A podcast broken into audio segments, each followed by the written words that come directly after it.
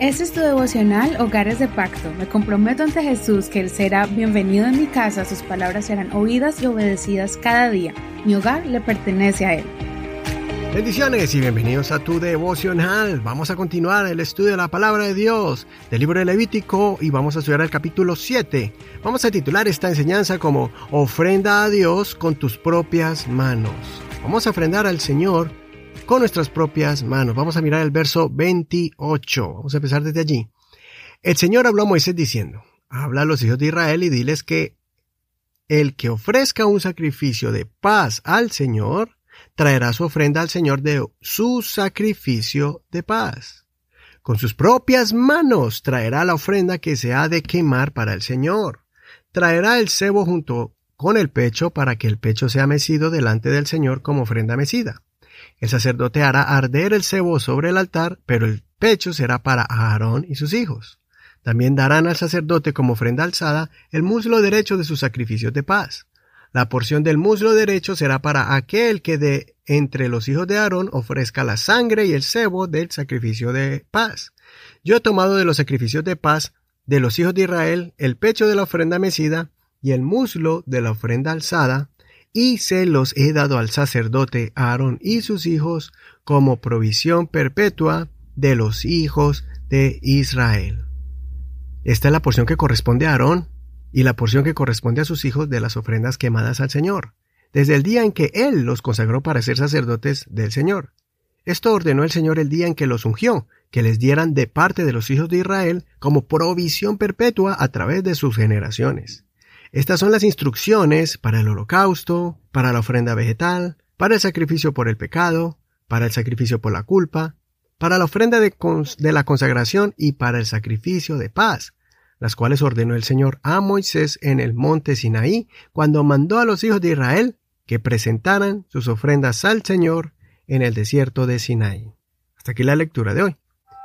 No olvides leer todo el capítulo completo para que así tú avances y puedas decir, estoy leyendo toda la Biblia capítulo por capítulo completamente.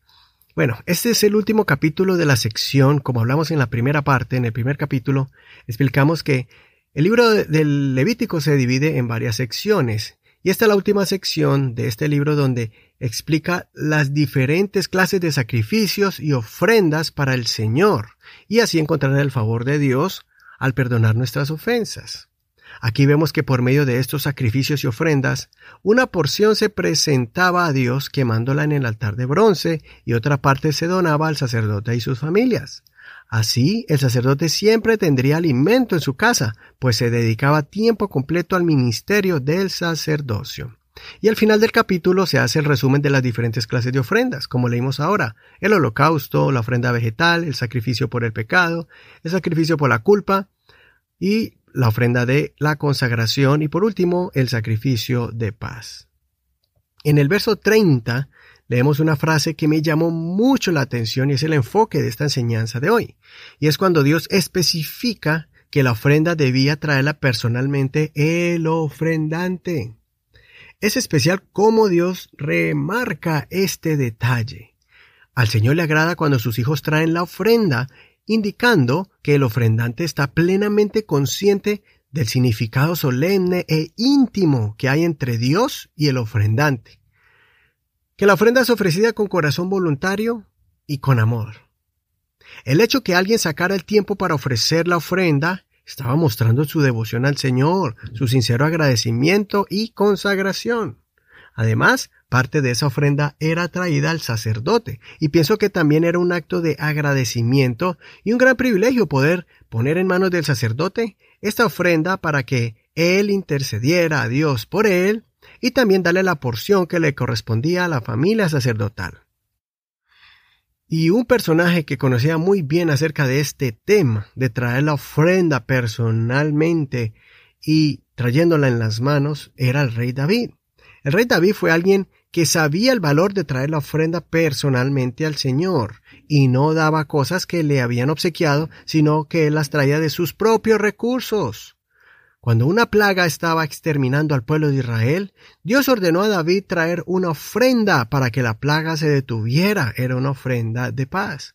Entonces David corrió hacia el lugar donde la plaga iba, y cuando iba a pasar por el terreno de un hombre llamado Araúna.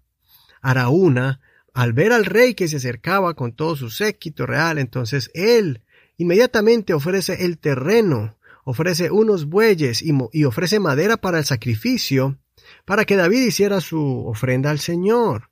Pero David le respondió. Segunda Samuel capítulo 24 encontramos este pasaje bíblico en el verso 24. Pero el rey respondió a Araúna, no, sino que por su precio te lo compraré, porque no ofreceré al Señor mi Dios holocaustos que no me cuesten nada. Entonces David compró la era y los bueyes por 550 gramos de plata. David edificó allí un altar al Señor y ofreció holocaustos y sacrificios de paz. Así el Señor atendió las súplicas en favor de la tierra y cesó la epidemia en Israel. Así que nadie podrá reemplazar tu ofrenda o cualquier cosa que hagas para Dios. Lo que haga tu pareja o tus hijos o tus padres para Dios es algo que ellos hacen de manera individual, pero tú y yo tenemos que traer nuestra propia ofrenda, sea cosas materiales y de valor, eh, para renovar el templo, por ejemplo, o para suplir una necesidad de alguna familia. Puede ser también una ofrenda monetaria, también una ofrenda de tu tiempo para servir en algún ministerio, para servicio a la casa de Dios. Y también la mejor ofrenda es tu propia vida, tu consagración al Señor. No creas que porque nuestros familiares, porque nuestro hogar, los miembros de nuestro hogar llevan una vida consagrada al Señor, entonces tú y yo no debemos hacer lo mismo, no. De acuerdo a tus capacidades, entrega lo mejor al Señor y hazlo de forma personal e individual delante del Señor. Hasta aquí la reflexión de hoy. Soy tu amigo y hermano Eduardo Rodríguez. Que el Señor escuche tu oración y reciba la ofrenda de tus manos.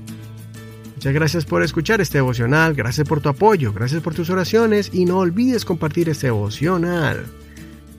Si quieres recibir estas enseñanzas directamente a tu cuenta en WhatsApp, puedes escribirnos al 562-551-2455 y así nosotros te pondremos en nuestro grupo para enviarte las enseñanzas a tu WhatsApp, a tu teléfono. También estamos en Facebook como Hogares de Pacto Devocional. Ahí puedes encontrar las notas de este programa y también el enlace al audio que te envíe directamente a nuestro podcast en la internet. Todas estas enseñanzas están allí de manera gratuita. Edifica tu alma con este devocional. Bendiciones.